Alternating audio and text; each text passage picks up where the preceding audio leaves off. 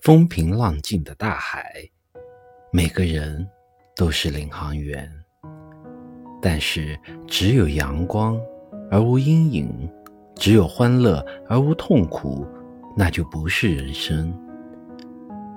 以最幸福的人的生活为例，它是一团纠缠在一起的麻线，丧母之痛和幸福。祝愿彼此相接，使我们一会儿伤心，一会儿高兴，甚至死亡本身也会使生命更加可亲。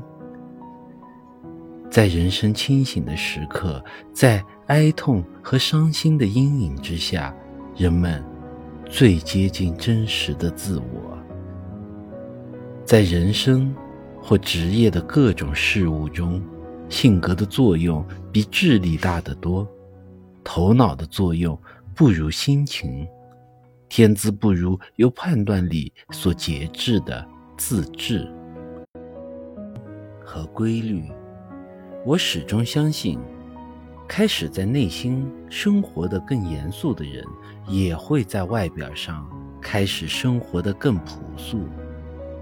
在一个奢华浪费的年代，我希望向世界证明，人类真正需要的东西是非常之微少的。悔恨自己的错误，而且力求不再重蹈覆辙，这才是真正的悔悟。优于别人并不高贵，真正的高贵应该是优于。过去的自己。